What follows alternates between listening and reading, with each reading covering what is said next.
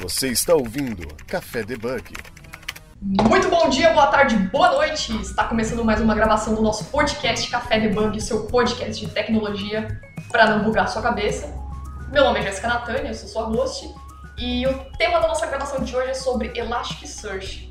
E comigo, ninguém mais, ninguém menos, o Eduardo Neves, para falar sobre esse bate-papo com a gente e essa ferramenta maravilhosa. Bom, Eduardo? Opa, tudo bom? Demais, demais mesmo. Obrigado pelo convite aí. Ah, show, show. Vamos ter muito assunto aqui para falar, não tem uma pauta. Chuchu, beleza. Vamos trocar uma ideia. E antes do Eduardo se apresentar, né? O Eduardo é especialista em Elasticsearch. Eu queria que você contasse um pouquinho sobre a quem é você, é, o que você faz, os seus canais, o seu canal que na verdade está aqui na pauta, né? Mas antes de você falar, para você que está nos escutando, não esqueça de dar aquele like na nossa, no nosso podcast. Estamos no SoundCloud, Twitter, YouTube e você pode nos encontrar também no Spotify. É isso aí, Edu. Pode começar falando um pouco mais sobre você, quem você tá. faz. Vamos lá, vamos falar um pouquinho quem que é essa pessoa que apareceu aqui de paraquedas, né?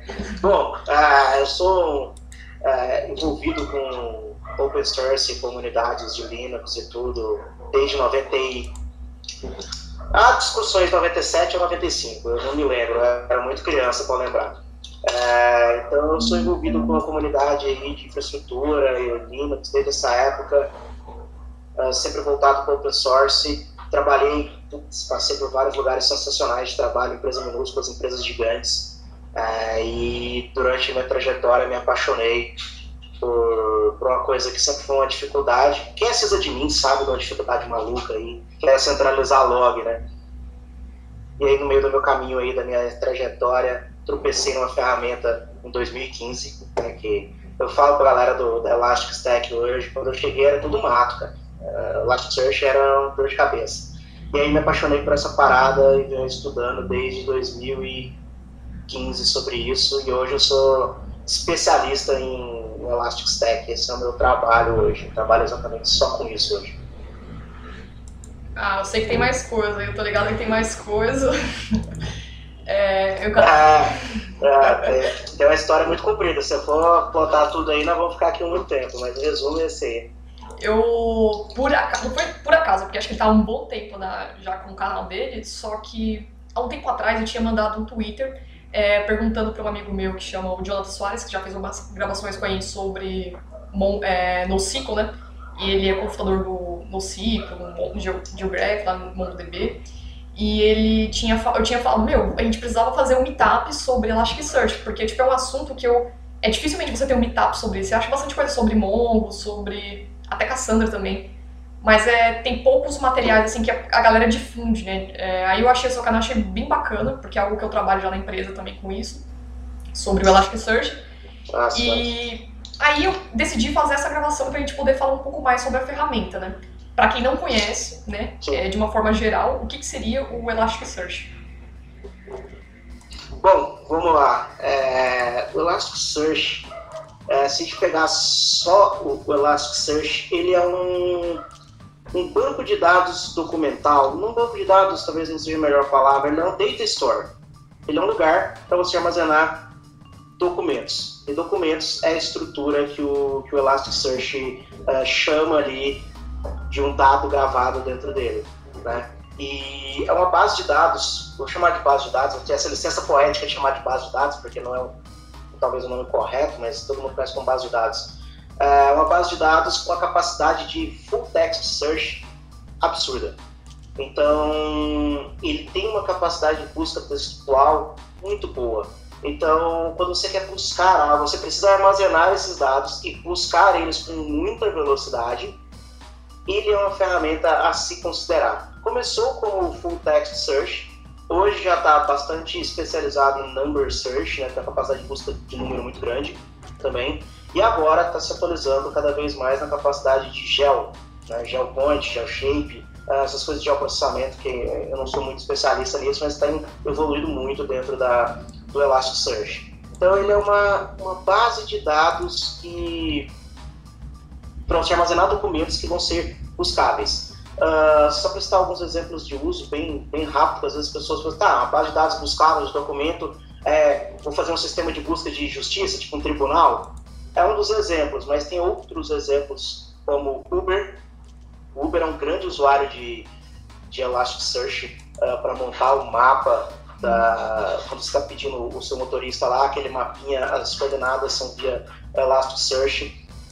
Boa parte dos e-commerces que a gente faz compra por aí, aqueles produtos relacionados, aquelas coisas que aparecem lá embaixo quando você está descendo a parte de detalhe do produto, provavelmente estão armazenados no Elasticsearch, que ele tem essa capacidade muito grande de fazer essas relações também. Então ele é uma base de dados documental especialista em busca. Tá no nome já, né? É, Elasticsearch, né? O negócio dele é fazer buscas textuais. É uma base basicamente para isso. É porque a gente vê que todos os bancos no SQL, é, embora eles tenham o mesmo conceito, cada um puxa para um objetivo diferente. Por exemplo, o MongoDB ele é orientado a documentos, né? Um é, Neo4j é orientado a gráficos, né? Então o Elasticsearch é especialista para fazer essas buscas, a busca para coisas muito, poderia se dizer também complexas, né? Sim, é, o Elasticsearch faz buscas complexas muito bem feitas e ele nasceu, só para ficar um pouco mais claro, ele nasceu em cima do Apache Lucene, que é o que muita, muito dos, das coisas de busca textual que a gente tem usam é o Lucene. E aí ele é uma, hoje não mais, mas é como se fosse uma abstração do Lucene para facilitar a vida. Né? Então busca textual ele faz muito bem, ele usa de inverted index, né, que é o índice invertido ali, seria o nosso índice remissivo dos livros, né? É basicamente uma tabelinha, palavra em que documento ela tá, sendo bem simplório, tá? Inverted index tem um pouco mais de coisa por baixo dele, mas sendo bem simples é isso. E ele facilita muito essas buscas textuais, buscas por número e agora buscas geográficas também. E tem a facilidade de ser facilmente escalável, né? que hoje quase todas as aplicações estão focadas na escalabilidade uh, horizontal, de forma fácil. Então o Elasticsearch ele tem essa facilidade de se escalar. Então se você está fazendo uma busca, ela está tendo problemas, obviamente depois de um monte de análise, nada dá certo, você adiciona mais um nó e faz o seu split dos dados, divide tudo ali, divide a carga e você ganha mais potência de busca de uma forma bem simples. E de verdade é bem simples mesmo. É, Eduardo, para mim isso aí é novidade, que, ele, que o Uber utilizava o sistema como Elasticsearch para fazer a busca dos mapas, né? É, eu, Sim, eu vi um exemplo muito forte mais para e-commerce, né? Para e-commerce é utilizado bastante, né? Para fazer busca de produtos. Sim. É, e-commerce é um dos maiores cases assim, que, que as pessoas usam, né? Uh, e-commerce. Uh, tem um outro aplicativo muito grande também que usa o Elasticsearch e tá ali por baixo dos panos, as pessoas não acabam não notando isso, né? Porque é um uso um pouco diferente. A parte de match do Tinder é feita em Elasticsearch também. Olha aí. Então, tem bastante, bastante casos de uso. Disso tudo, até a parte de centralização de logs, que é o que eu mais usei que até você, hoje. É o que você foca mais, né? É sensacional, eu sou suspeito. Então, Sim, é o que eu uso no meu dia a dia hoje é análise de eventos, né? Análise de eventos. O que eu achei legal. Isso, do... É, todo evento é liberado. É, eu quero que você fale um pouquinho sobre essa ferramenta. Eu só queria comentar que o que eu achei bacana do Elastic é ele ser uma ferramenta open source, né? Isso a gente já tinha até comentado numa gravação anterior a essa que nós fizemos sobre open source. E pra galera que, tipo, meio que é, desconfia do mundo open source, não confia também, pode ver que é uma ferramenta sensacional e ela é open source, né? Como que ela é uma stack muito grande também, né? É, então, cara, desconfiar do mundo open source, eu sou suspeito para falar, né? Eu Exatamente. Tenho, vamos pegar aí de, da área de computação, pelo menos 20 e poucos anos trabalhando só com open source. Minha vida foi pautada em open source. É, obviamente, a gente tem que saber escolher projetos, projetos grandes. Você tem um projeto onde tem uma empresa robusta por trás, como, como Elastic, que é a empresa que está atrás do Elasticsearch, é um projeto robusto, não é uma é uma brincadeira, né? Um projeto que dá sim você colocar dentro do teu, do teu ambiente, é acreditar nesse projeto que, que vale a pena. Tem muita ferramenta boa open source e assim, meu mundo sempre foi open source, eu não, não me vejo hoje sem código aberto, sabe? É, na gravação eu estava falando com o Otávio, ele explicou uma gama de variedades sobre open source, contribuição, isso é bem legal. E quando a galera contribui, a ferramenta cresce, a ferramenta amplia e vai dando vários horizontes para ela. E como eu coloquei aqui na pauta também, Sim. que o, a stack do, do Elasticsearch é muito grande. Então, se vocês entram no site do Elastic, do Elastic e vê lá até no footer do, do site, ele tem muita ferramenta, né? Aí eu queria que você explicasse, não todas, lógico, mas por cima, é, quais são as principais ferramentas que você mesmo gosta, você utiliza e recomendaria também para algumas pessoas, comentando um pouco sobre a, a Stack, né?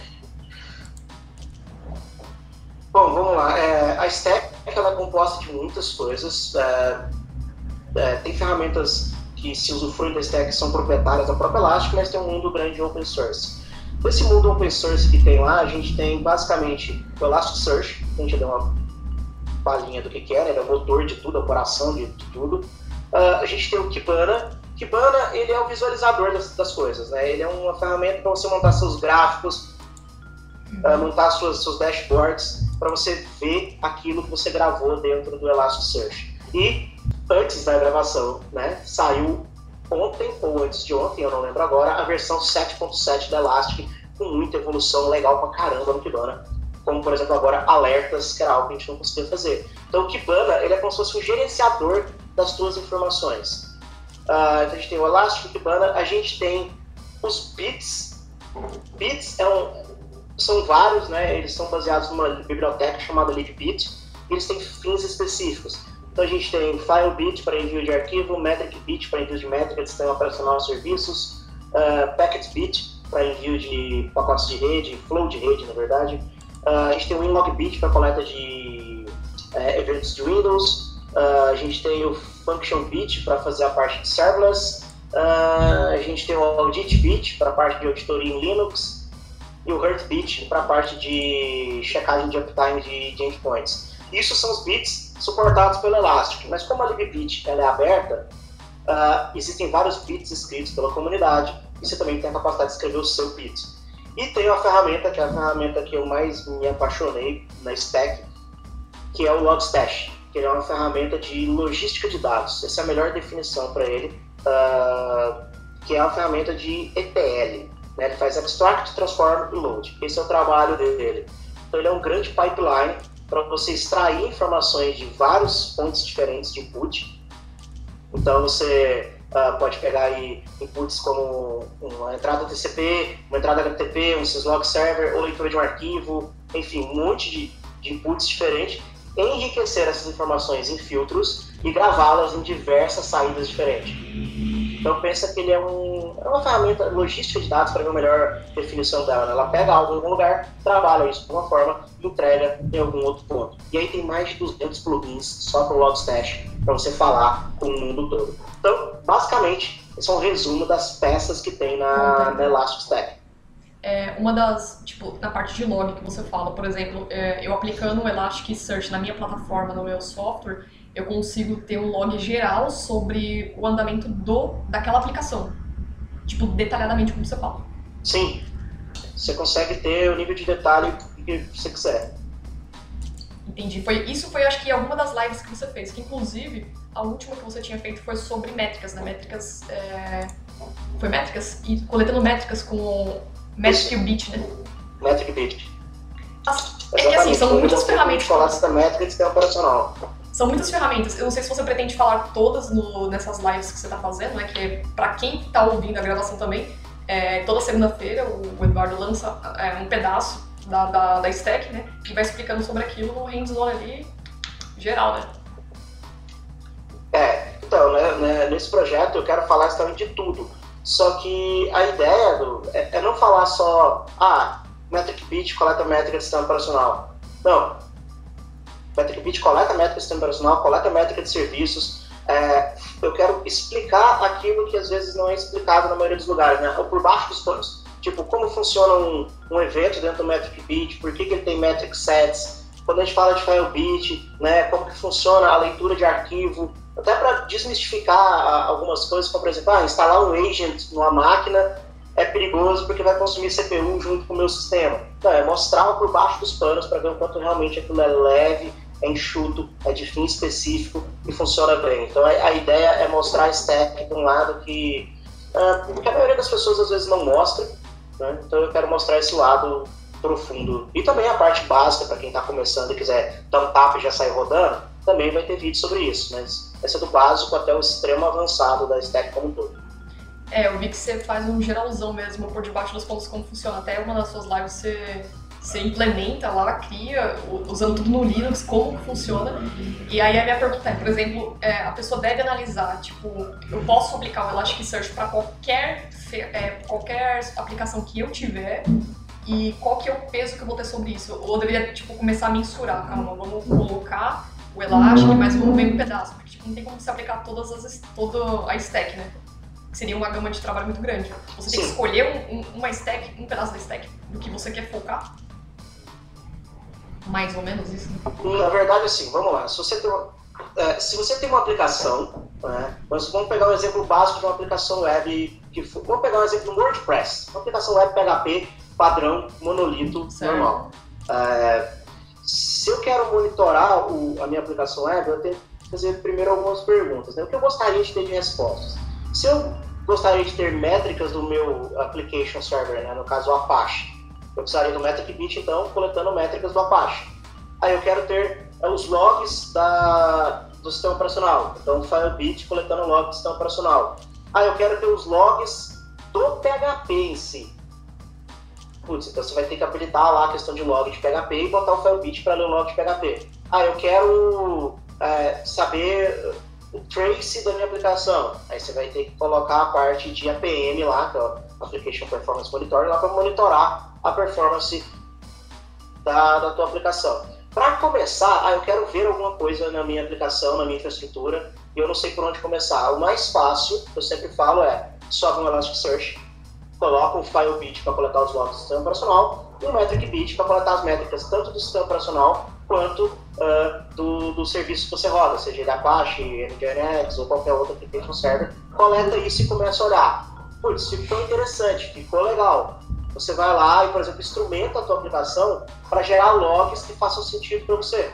Ela gera um log que faz sentido, você coleta o log da aplicação com o Firebit, por exemplo, e grava no nosso search para analisar depois. Tem a possibilidade, eu já fiz um projeto onde, em conjunto com o desenvolvedor, é, eu pedi para ele, falei, cara, instrumenta a aplicação para gerar log de uma forma que eu consiga determinar sucessos que são interessantes para a área de negócio, como por exemplo uma venda, e eu consiga determinar erros que te ajudem no debug em tempo real.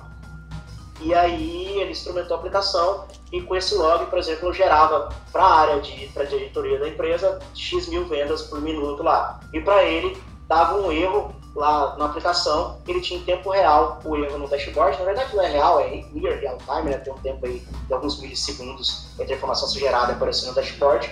Mas ele tinha esse erro lá a ponto de quando alguém abriu o chamado, ele já podia falar, cara, eu tô tratando o erro já, já vi, já está corrigido, já está em teste, daqui a pouco tem produção porque a gente conseguiu detectar. Mas é uma linha de maturidade, eu acho. Você tentar fazer tudo de uma vez, pode ser que isso pele e aí acho que a ferramenta vem. Você está ouvindo Café Debug. Ah, bacana que a ferramenta ajuda nessa parte de análise de busca a dar uma, uma análise do, do que está ocorrendo na aplicação, ou pelo menos do objetivo que alguém quer atingir, e pode ajudar na tomada de decisões também, né? Total, total. Tomada de decisões é algo que eu tenho trabalhado muito. É tentar transformar essas informações que são informações às vezes brutas, que só uma área de infraestrutura vai ver, ou um desenvolvedor, é, pegar isso e dar uma cara de negócio, para que o negócio olhe para esses logs que estão sendo gerados pela infraestrutura, que estão passando pela infraestrutura, e dali tire insights até para o próprio negócio tomar uma decisão de ou aumentar o investimento em alguma coisa, ou realmente ver se está valendo a pena o que eles estão fazendo, está indo no certo. Dá para fazer essa mesclagem, esse é, esse é o segredo, né? Fazer. Mas, tipo assim, uma dúvida que eu fiquei, por exemplo, já que a gente tem uma stack muito grande, uh, normalmente, como que funciona um time que cuidaria do, da parte do Elastic? É dividido, por exemplo, uma pessoa que cuida nessa parte de log, ela só vai mexer com log, ou normalmente é uma pessoa só que já conhece o geral da stack e consegue tocar algumas coisas? Ou você acha que é muita, é muita informação assim, para você pegar de uma vez para uma pessoa só? Então, é, a pessoa que vai lidar com, com o Elastic, com a stack Elastic dentro da empresa, seria interessante ela ter múltiplos skills. Uh, porque ela vai precisar de de aplicação, ela vai precisar, ela precisa, eu diria que ela é quase, não é, me desculpem os cientistas de dados ou os data engineers aí, ela é quase isso. Porque ela precisa entender uh, do negócio para mexer. Um sysadmin seria capaz de botar a stack funcionando? Sim, seria capaz de botar funcionando. Uh, um desenvolvedor seria capaz de pôr a stack funcionando? Sim, ele seria capaz de pôr. Só que para tirar o máximo dela, ele teria que ser multidisciplinar, entender um pouco de infra, uh, ser bastante curioso para fazer pesquisas, né, para poder achar padrões lá dentro. Uh, eu diria que tem que ser um time meio misto. Uh, eu, todos os lugares que eu trabalhei, o, o time de Elasticsearch chamava Eduardo. então, assim? eu sou meio viciado com essa resposta. É, eu toquei só um lugar que eu trabalhei que eu tinha um time de duas pessoas para tocar a stack como um todo. Mas na maioria dos lugares era o Eduardo, né? Eu fazendo tudo, a equipe fazendo. Então, é um time misto, de conhecimento misto, tanto de infra, quanto de dev, quanto de negócio, uh, vai conseguir botar a stack como um todo rodando. Ela é bem simples. Uh, o segredo está em como, extra... é como fazer as perguntas corretas para ter as respostas corretas. Acho que o maior desafio é saber o que você quer ver para poder instrumentá-la da forma correta. E o maior desafio é esse. Entendi. É, é, é, olhando assim no site mesmo, é muita coisa que o é, Stack possui. E assim, o seu ponto de vista, é, hoje quem que lida, por exemplo, na, na tecnologia única onde eu trabalho, é, a gente implementou o Elastic para fazer a busca de, dos produtos do e-commerce. Beleza, foi, implementou e tal. Mas hoje, para alguém cuidar dessa parte de logs, tag, normalmente seria o próprio, pode ser o próprio desenvolvedor também, ou seria uma pessoa mais de banco de dados, ou até analista, né? É, o próprio desenvolvedor pode cuidar, sabe? É, é interessante que ele entenda que aí entra a parte de entender um pouco mais sobre o Elasticsearch. Por quê? É, a partir do momento que você explode o Elasticsearch, chega lá, fez a instalação dele, explodiu, instalou, botou lá um logstash gravando dentro dele, ele está funcionando legal. Só que existem alguns meandros ali por baixo, como por exemplo você saber é, quantas partições e quantas réplicas você vai ter para que aquele índice tenha um bom desempenho e tudo. Aí a pessoa vai ter que se esforçar é, e começar a estudar mais sobre Elasticsearch.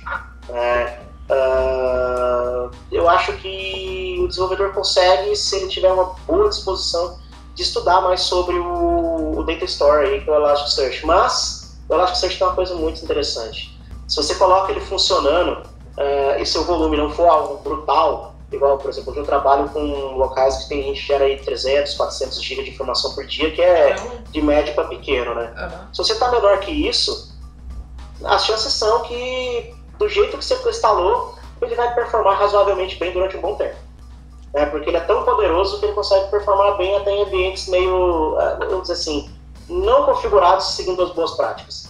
É, mas hein, hoje o perfil do desenvolvedor dá para manter, ele tem que ter um tempo na agenda dele para focar em manter esse cluster, tá? Não dá para ser aquela coisa que é, ah, quando der problema eu vou lá e olho. Não. Exige um, uma certa passadinha de pano ali, de vez em quando, olhar como tá, se não tá dando algum tipo de problema, mexer na parte de ciclo de vida dos índices, uh, entender como tá. Ele é um organismo vivo né? Tem que ter alguém olhando para ele com, certa, com certo carinho. Dá para ser um dev? Dá para ser um dev. Mas é interessante ter alguém é, focado nisso, que tenha um pouco mais de tempo para olhar para ele. Entendi. Por exemplo, para um desenvolvedor ter uma. Acho que para ter uma noção básica sobre o Elasticsearch, pelo que a gente vê aqui, o Elasticsearch ele possui quatro componentes, né? É, é composto por quatro elementos, né? Que seria o Elasticsearch, o Logstash que você falou, o Bits e o Kibana. Aí quando a gente vai entrando dentro de um deles, aí vai expandindo tipo uma árvorezinha, vai tendo mais e mais coisas, né? Então, aí eu vi que no seu, nas suas lives você falou bastante sobre uh, os logs que você está falando, e você pegou um TXT, você colocou ele assim, apresentou pra gente o que, que seria o Elastic e foi abrindo a árvorezinha. Eu, tá, tá, tá, meu, caramba, quanta coisa, meu. E aí pro desenvolvedor. É, é muita coisa. Ter muita. Assim, não, tem, não sei se tem como ele dominar tudo isso, mas pelo menos uma parte que é essencial que ele vai utilizar no desenvolvimento na parte de pesquisa, né? A gente pode considerar apenas um Elasticsearch ou um Kibana. Depende do que, que ele for mexer também, né? É, então, é, olha, os, o Kibana, se, se ele for ter informações, por exemplo, que não estão dentro da própria aplicação, cara, o Elasticsearch um Kibana, ele usar alguma biblioteca da própria Elastic para gravar dentro do Elasticsearch, putz, já é sensacional. Né? Tem biblioteca para Python, para Go, PHP, um monte de linguagem aí. Já é sensacional para ele dar essa visão uh, com o Kibana. Uh, mas como do ponto de vista de um desenvolvedor, se ele quer usar o Elasticsearch na aplicação dele, eu perderia ali um bom tempo estudando DSL, que é a linguagem de busca do Elastic. Porque quando você começar a estudar bem DSL, você vai começar por tabela, aprender melhor como estruturar os seus dados dentro da, da base do Elasticsearch para melhorar a questão de busca e performance. É, é, meio que natural quando você começa a entender como, como funcionam as buscas e você acaba aprendendo a melhorar o teu mapping, seria como os dados são organizados dentro do, do Elasticsearch. É, mas para começar aí, já te dá uma visão legal e brincar, instala o Elasticsearch, instala o Kibana e usa um Logstash, por exemplo, para coletar alguma coisa e jogar lá dentro, que já, já vai estar tá bem. O Kibana é, seria como se fosse uma IDE dele, né, para poder visualizar esses dados, né? Isso, o Kibana eles chamam de janela, né? É o lugar onde você olha as coisas. No Kibana você tem a DevTools, que é o console para testar as pesquisas. Uh, você tem a parte de Visualize para criar as visualizações. Você tem a parte de Discover para ver como estão os seus dados. Você já tem algumas coisas pré-prontas, aí mais voltado para a área de infraestrutura. Você tem dashboard de métricas, você tem é, a parte de log, que seria como se fosse um tail de todos os seus logs. Então você tem 50 servidores de aplicação, Lá no Kibana, se você estiver centralizando seus logs, ele tem uma tela que fica rodando esses logs para você poder fazer pesquisa. Tem a parte de segurança, que é a parte de CIEM, tem a parte de uptime, já tudo isso meio pra, pronto para dar uma, uma visão uh, é, para a tua infraestrutura e para a tua aplicação. Então isso seria mais para, essa parte do Kibana seria mais para uh, é, operação da sua, da sua aplicação. O restante, a visualização e tudo, poderia ser para o negócio ver alguma coisa e tomar alguma decisão. É, então, queria saber a parte da segurança do Elasticsearch quando aplicado à aplicação, né? É, no seu ponto de vista, como que isso é tratado, tudo? Uh, vamos lá, a parte de segurança é uma parte uh, sensacional. É o seguinte, um, você consegue com o Elasticsearch uh, fazer pesquisas relacionadas a problemas de segurança dentro da tua infraestrutura. E aí você precisa de uma pessoa especialista em segurança para ajudar nessas pesquisas, né? Você consegue, uh, por exemplo, gravar logs da tua aplicação e alguém analisar esses logs, pode ser alguém ou um script ou alguma coisa que faça análise automática, buscando, por exemplo, padrões problemáticos, como uma tentativa de ataque de SQL injection na tua aplicação web, ou alguém tentando fazer um brute force, né, quebrar a senha do teu servidor Linux para entrar no teu host de containers. Uh, você pode chegar também ao ponto de analisar a tua cloud pública. Então você pode olhar lá na, por exemplo, a AWS, se o teu tempo de expiração de uma chave na AWS está maior do que X dias, ou seja, ela já deveria ter sido uh, trocada e não foi, está lá 400 dias sem ser trocada. E aí você coloca um, um gatilho no Elasticsearch, por exemplo, para coletar isso e olhar, cara, tá com mais de 400 dias, avisa alguém que está com esse problema, né? Uh, você olhar do ponto de vista da, da segurança uh, a tua aplicação, a tua infraestrutura, a tua cloud pública, uh, coletar esses dados em um ponto só, olhar o quão seguro você está ou dentro de um baseline que você achar interessante. Então, é uma ferramenta muito boa para isso também. É, os usos são diversos, né? Que a gente passou de de log, Tinder, Uber, uhum. segurança, e-commerce. Dá para passar em qualquer lugar quase. Você conhece algum, algum outra, um estudo de caso que também tenha utilizado tipo de sucesso o Elasticsearch, assim, além desses?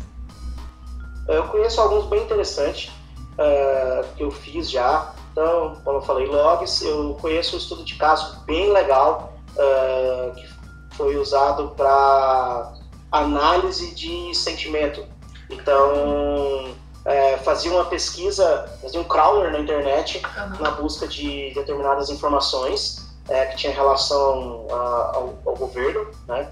E olhava essas informações e viam o quão positiva ou negativa era a reação das pessoas com relação a essas informações. E para isso foi usado o Elasticsearch.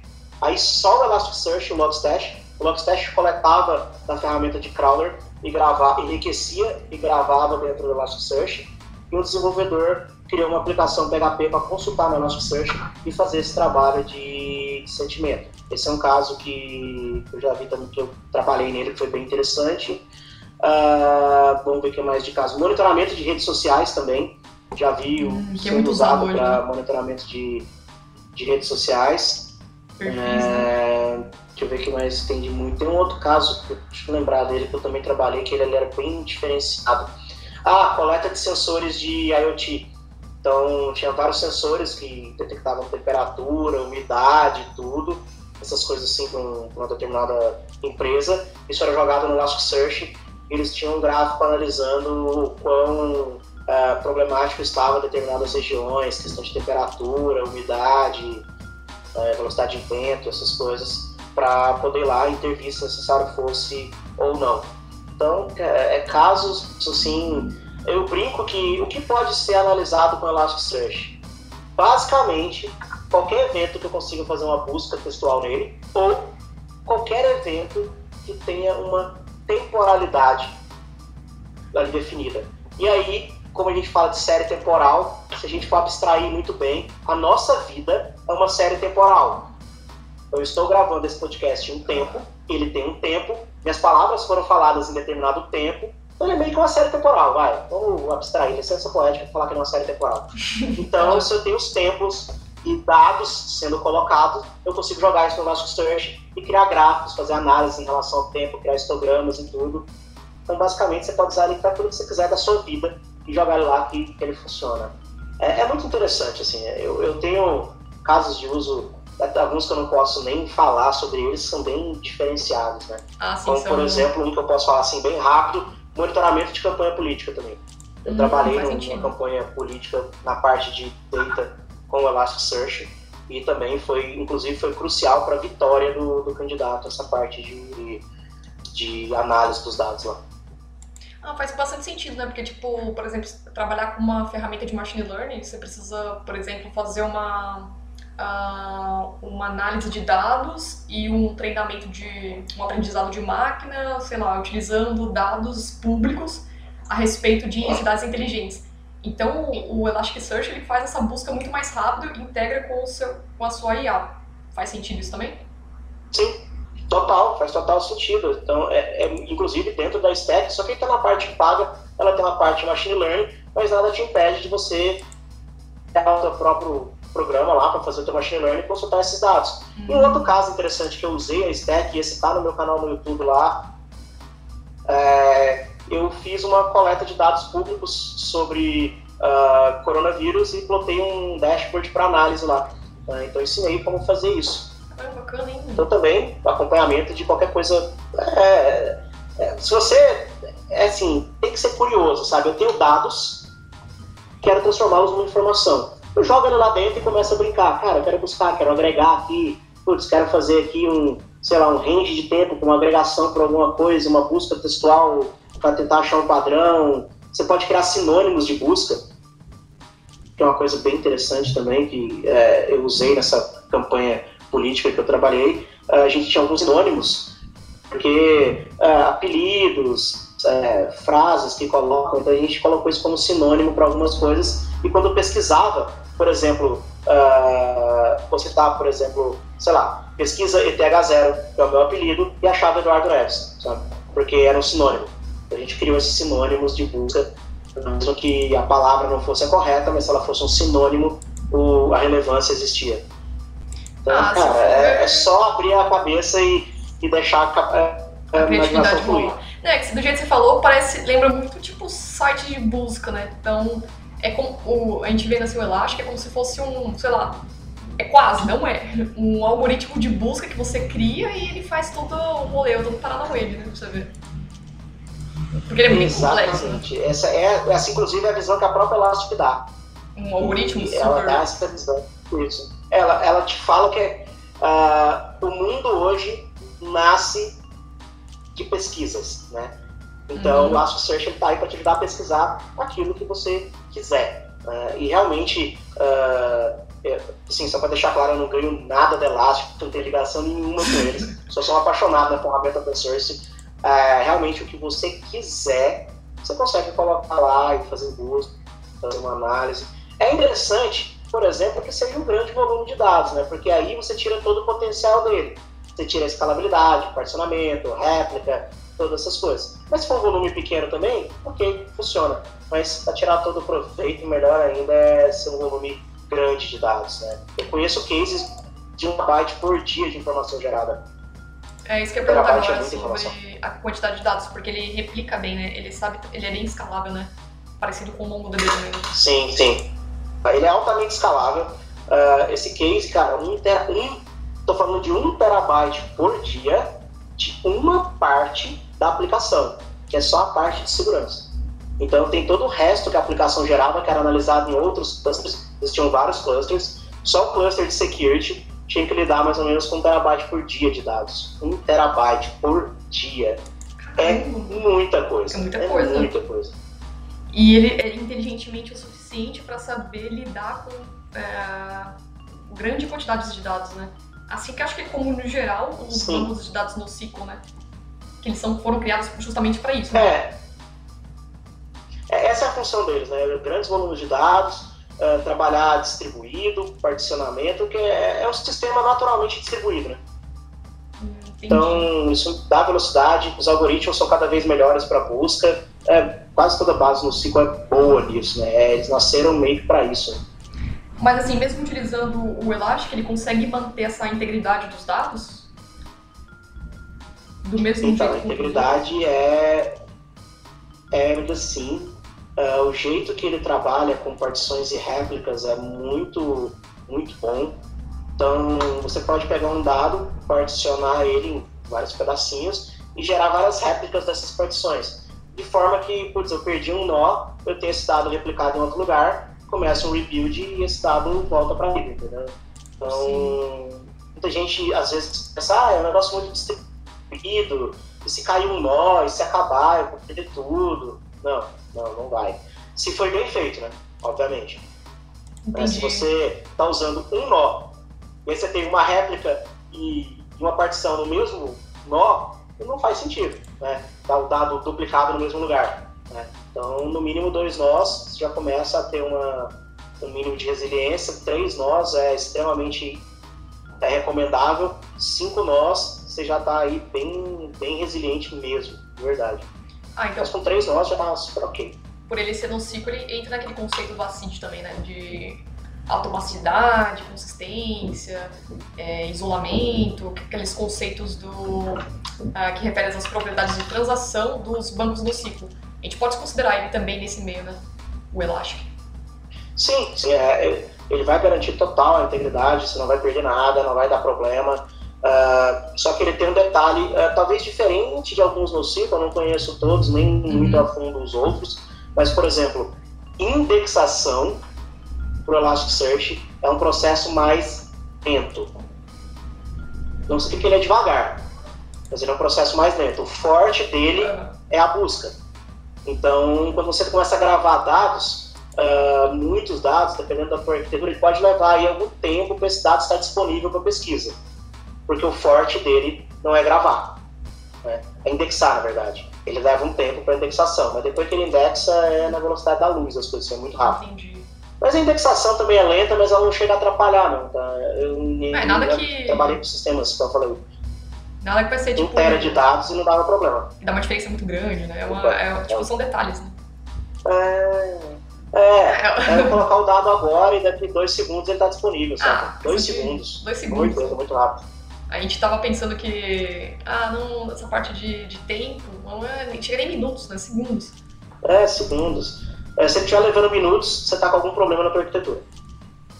Entendi. Então, quando a gente fala aqui, assim, sobre os bancos no ciclo, quando a gente fala um banco específico em busca, cara, eu não sei se é o único, tá? O primeiro é o Elasticsearch, né? Ah, na minha cabeça vem Elasticsearch. Eu nem sei se tem outros, tá? Eu já trabalhei com ah, existem, existem alguns outros. Deve existir o, o Solar. Acho que Solar. Ah, acho que eu Solar, mas Apache Solar. O Apache Solar é um banco de busca textual baseado em Lucene. Uh, mas eu, na minha cabeça sempre vem assim Elasticsearch. Trabalhei já com Apache Solar bastante, uh, mas acabei gostando de, de Elasticsearch, até por todas as ferramentas da stack, a capacidade de fácil integração, porque ele é ele é full API, né? ele é totalmente RESTful. Então eu falo com ele, aí se você precisar falar com o banco de dados Elasticsearch a partir de um terminal no Linux, eu vou lá curl, menos xget, passa o URL com o parâmetro que eu quero fazer de busca e faço a busca, entendeu? Então ele é de fácil integração. Acabei gostando dele por conta disso. É, e Ah. todas as outras coisas que eu já falei. É, e pra quem acho que não conhece, ele é utilizado o JSON também, né? O, as, as Isso. JSON. Toda a estrutura de documento dele é um gigantesco JSON. É, toda a conversa dele é JSON. Tudo é JSON. É porque a maioria Claro, dos bancos é- assim, né? No Circo é tudo API REST, né? Você faz essa consulta com Sim. retorna JSON, né? É, isso facilita a vida demais. É, muito diferente. Aí uma pergunta que eu acho que muita gente deve estar se pensando, embora sejam coisas totalmente diferentes, é que o banco NoSQL, no caso, vamos usar de exemplo nessa gravação Elasticsearch, ele não vai substituir um SQL da vida. Ou vai? Hum, olha, é, vou te falar uma coisa. Até pode, mas eu não recomendo. Hum, Entendeu? Porque você fala assim, ah, vamos substituir? Eu te falo que vamos substituir. Só que sabe aquele negócio que vai ser ah, só pra mostrar pros outros que você sabe demais e fez um negócio muito diferente? Você não vai ter realmente um Sei, domínio sei. específico? Ah, então, assim, você tem a tua transação relacional, coloca ela lá. Você precisa fazer uma análise, uma busca, joga ela dentro do Elasticsearch. Vou dar um exemplo. Eu trabalhei num sistema de ah, regulação de sinistro automotivo. Né? E aí, uma das partes que ti- tinha era a questão das peças, ah, busca por peça, essas coisas. Isso fazia parte de um banco de dados que na época era PostgreSQL. Então rodava lá dentro do Postgre e estava lá funcionando. Só que quando o cliente ia fazer o relatório, esse relatório era feito no Elasticsearch. Então a gente tinha um, um worker que ficava consumindo o Postgre e tirando esses dados do Postgre, desnormalizando eles, jogando dentro do Elasticsearch. Então a gente tinha esses dados dentro do Elasticsearch lá de certo. forma desestruturada, né, que é o, o certo para ele fazer busca. É, então tinha esses dados lá dentro. E aí quando o cliente precisava fazer um relatório, ele buscava no Elasticsearch. Quando ele precisava fazer uma inserção de alguma coisa, ele fazia no Postgre. E aí a gente pegava e replicava isso com o Elastic para gerar um relatório depois, entendeu? É Então a gente botava os dois trabalhando em conjunto.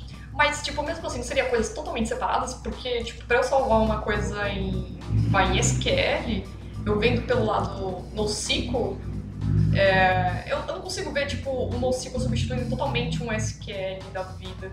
Ou pode ser que minha visão seja um pouco pequena também, né? Mas você acha que pode ser sem substituir mesmo? Tipo, futuramente, eu não sei como que vai ser daqui a alguns anos. não, eu acho, eu acho que não vai substituir. Não vai. Eu acho que os bancos de Que não dados morre, né? relacionais ali, os SQL funcionam muito bem. Eu não acredito em coisas na computação acabar assim, né?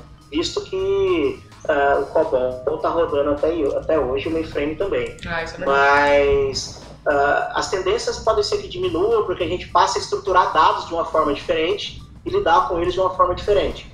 Ah, mas eu não acho que substitua. Mas se você fala assim, não, eu quero fazer meu sistema todo dentro do meu ciclo da vida e vou fazer porque eu sou, eu sou diferente. Sou vida louca.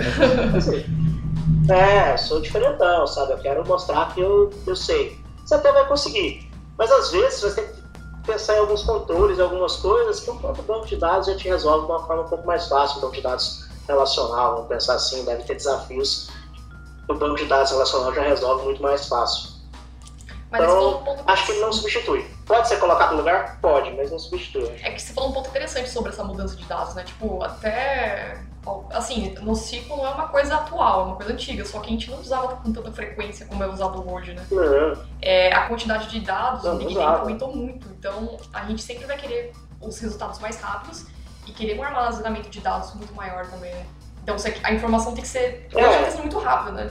Até bots, então, como você deu o exemplo de, de busca, fazer perfis de, de redes sociais também, e-commerce, né?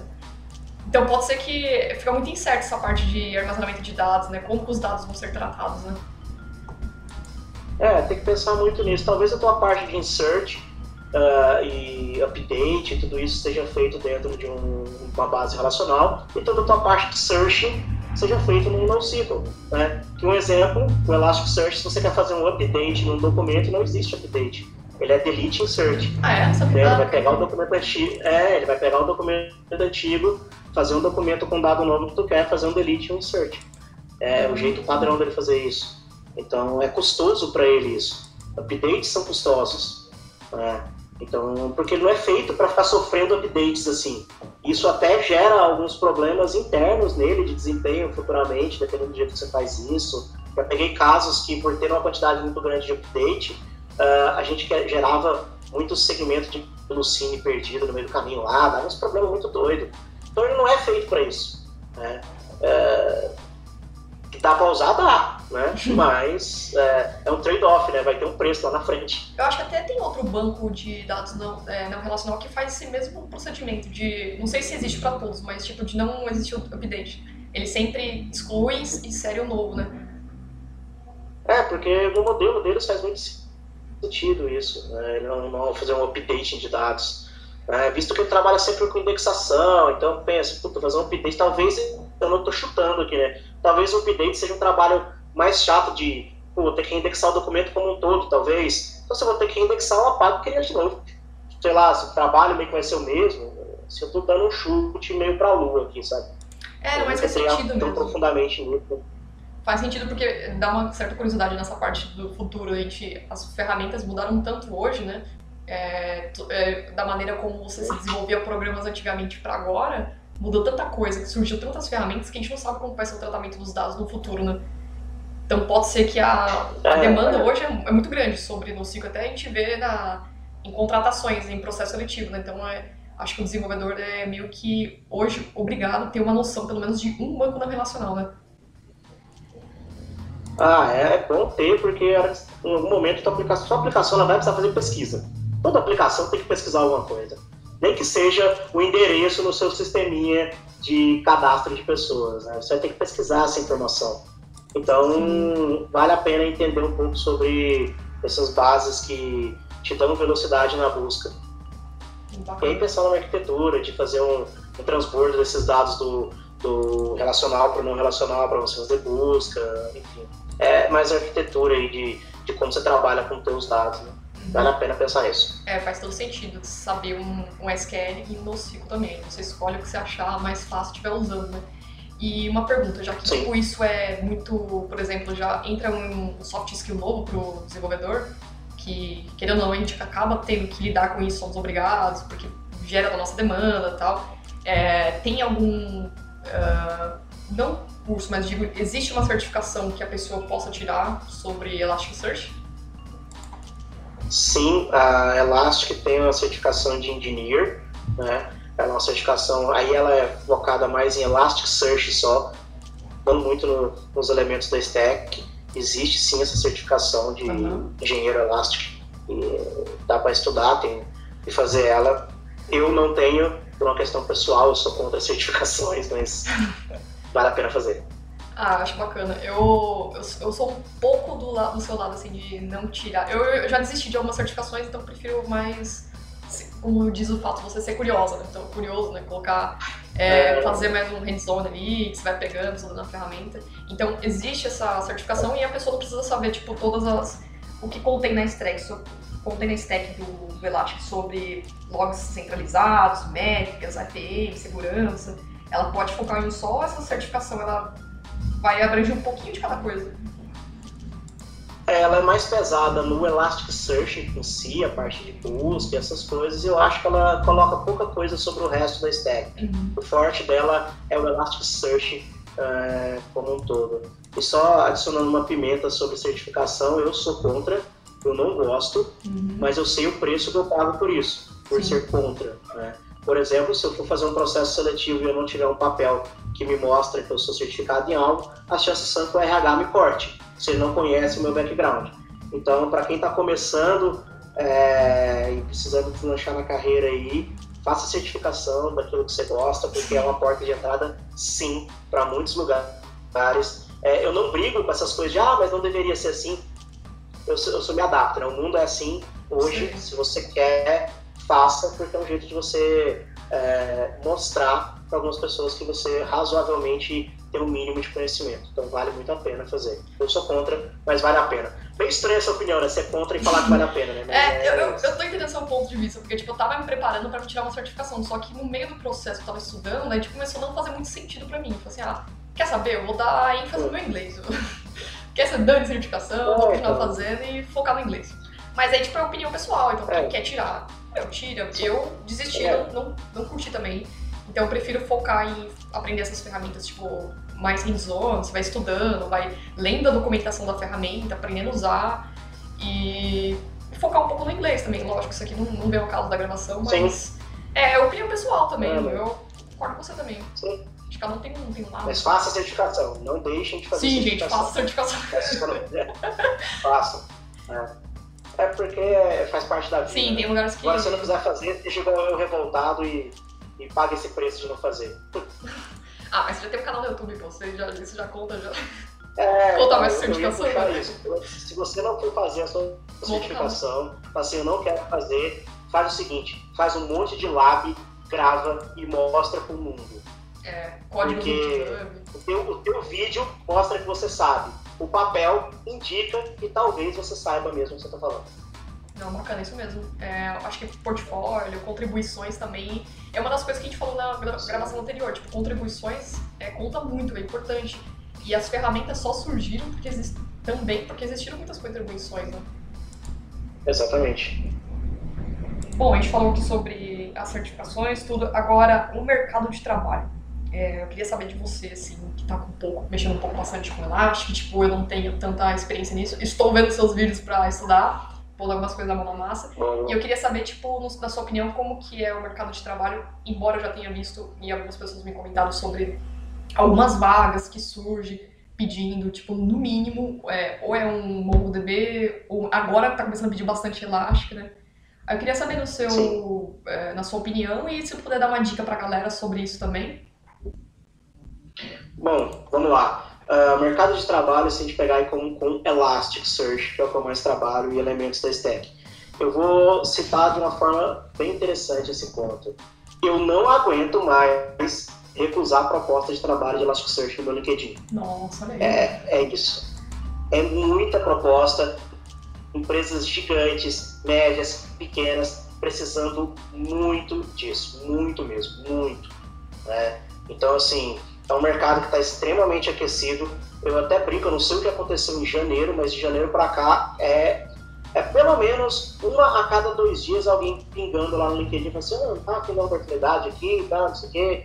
Uh, então, assim, é muita oportunidade, é um mercado que está aquecidaço, assim, vale a pena estudar Elástico, algum NoSQL da vida. Uh, eu falo mais sobre Elastic porque tá pegando muito, estão contratando demais mas vale muito a pena. E assim, uma, uma dica que, que eu dou para todo mundo para se posicionar, é, para você falar assim, esse cara sabe isso, ou quer saber dessa vaga, quero estar preparado para ela, é, faça labs, não tenha preguiça de fazer laboratório, põe a mão na massa, uh, aprende as coisas, faz uma coisa que quase ninguém faz. É, essa parada, se, que está ouvindo o podcast fizer só isso, eu garanto que você já está na frente de qualquer candidato para qualquer vaga em qualquer tecnologia. Pega a documentação e lê. Lê a documentação. Não fica só no, no vídeo que o Eduardo posta, é, no post que alguém faz. Não. Vai lá no help da documentação da ferramenta que você quer ser bom e lê do começo ao fim. Tudo que a ferramenta faz vai estar descrito lá você vai ter um conhecimento amplo. E aí você começa a aplicar isso e, e testar. Mas na documentação está tudo o que você precisa. Leia a documentação. Né? Isso ficou bem, foi bem profundo. Leia a documentação. Porque, tipo, nada mais quem é, que pode explicar sobre a ferramenta foi exatamente quem criou também, né? Exatamente. É, uma brincadeira que eu faço quando eu dou treinamento, às vezes, eu já tive aluno que falou assim, professor, você só está falando o que está na documentação. Eu respondi, cara, eu não posso inventar feature nova. Tem que estar tá lá. Exato, meu. Você não pode encher linguiça lá.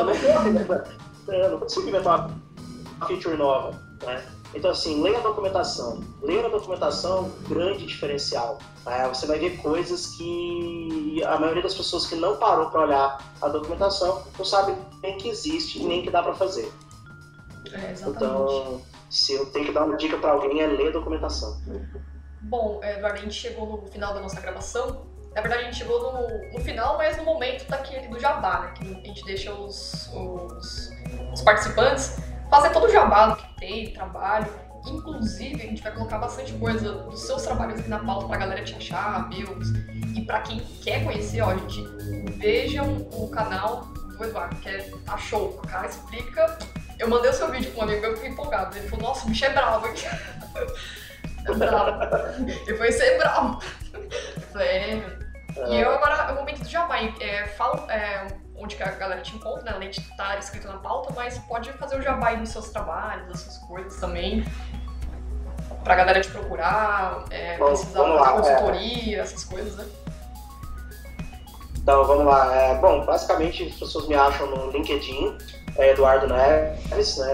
Vou botar o link aí também, vou colocar. Ah, no Instagram também me acha. No canal do YouTube tem tudo que eu publico de conteúdo. Eu tenho um grupo, no- um canal no Telegram, na verdade não um grupo, né? Um canal onde eu divulgo informações de elástico para a galera dos blogs. Ah, ah, eu tenho uma comunidade de elástico, uma comunidade num modelo diferente, uma comunidade paga, né?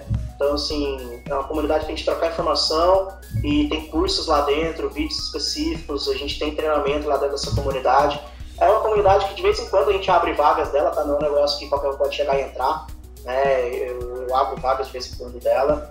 Ah, precisar tirar qualquer dúvida de Elastic, pode falar comigo no LinkedIn. O lugar que você me achar, me mande uma mensagem sobre Elastic, qualquer dúvida que você tiver, eu vou me esforçar ao máximo para te ajudar. né? eu ajudo todo mundo. Ah, às vezes eu só não consigo ajudar na velocidade talvez que as pessoas gostariam, né? porque eu tenho muitas outras coisas para fazer. De vez em quando eu levo dois, três dias para dar uma resposta, mas não se preocupe, eu respondo todo mundo, eu ajudo todo mundo. Eu trabalho com isso, eu pago os meus boletos com isso, mas antes de tudo isso, eu tenho uma filosofia que, que eu aprendi no mundo open source e aprendi com meu pai, que é o seguinte: o conhecimento ele é do mundo e nada mais justo do que eu sempre devolver ele para o mundo e poder contribuir com ele. Então, se você tiver alguma dúvida, eu vou te ajudar. Né? Eu vou te ajudar o máximo que eu puder. O máximo, o máximo, o máximo mesmo. Eu vou me esforçar para te ajudar. Porque ajudando o outro é a melhor coisa que, a gente pode fazer para o mundo. Né? Então, apesar de eu viver disso, eu vou tentar ajudar ao máximo as pessoas e devolver, retribuir um pouco do que eu aprendi com o mundo, voltando para o mundo esse conhecimento um pouco mais é, lapidado para tentar ajudar alguém. Né? Então, vai estar aí na, na pauta todas as minhas redes sociais e como me encontrar. E pode perguntar sem, sem problema que eu ajudo. É isso, uma das coisas que eu gosto muito do Open Source é isso, né? Contribuição. Acho sensacional. É que eu tô gostando cada vez mais. E até ver o Eduardo falando aí, tipo, galera, então sigam ele lá no, no LinkedIn, no YouTube, vê os vídeos dele pra quem se interessar. É, Eu vi as, as lives, só não consegui ver a live anterior, porque acabei tendo uma play no mesmo horário. Mas aí, como ela fica salva, dá pra você assistir depois, se você perdeu. Então, é semanal, né? E é isso, mano, tem que ter paciência, hein, que é pelo menos uma hora, uma hora e meia. Não tem Mas passa, É, até que passa rápido. de conhecimento, não. É que passa rápido, porque você vai fazendo os negócios lá, a gente vai vendo, tá foi meio, ai, tá acabando o vídeo, como assim? É, é porque é bem denso o conhecimento, não é só um shotzinho tipo, clica aqui e acontece, não. Eu vou, explico o porquê, é, esteja Sim. preparado, porque é um, um soco de conhecimento. Eu sou a prova viva que é bem detalhado mesmo. E só a prova do que o que o Eduardo acabou de falar mesmo, ele é isso. Você manda mensagem, ele responde, eu achei que você, tipo. Eu falei, meu, vou chamar ele pra fazer a gravação, mas eu não sei, tipo, a gente imagina que vocês. Imagina não. Vocês têm muito tempo assim, não tem. não consegue. é, não vai dar conta de responder todo mundo, que é muita tarefa e tal. E se você deixasse de responder pra mim, eu até ia ser. ia ter super entender isso, né? Porque é muito corrido pra vocês. Ainda mais pra gerenciar canal, fazer live.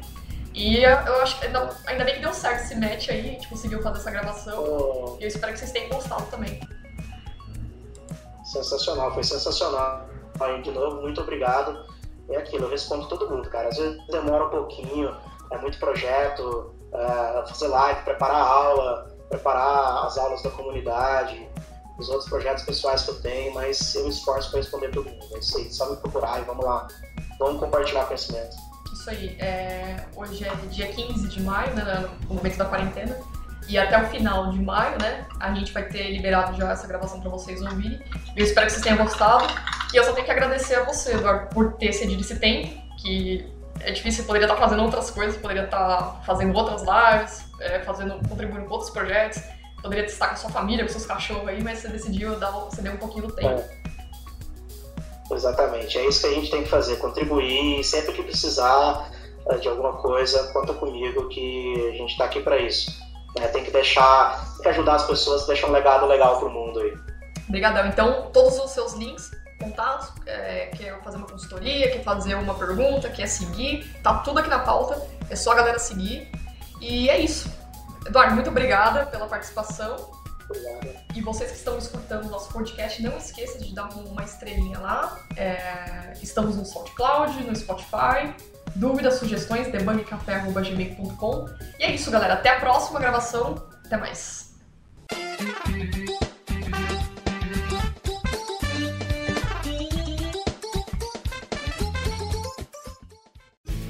Este programa foi editado por Café Debug.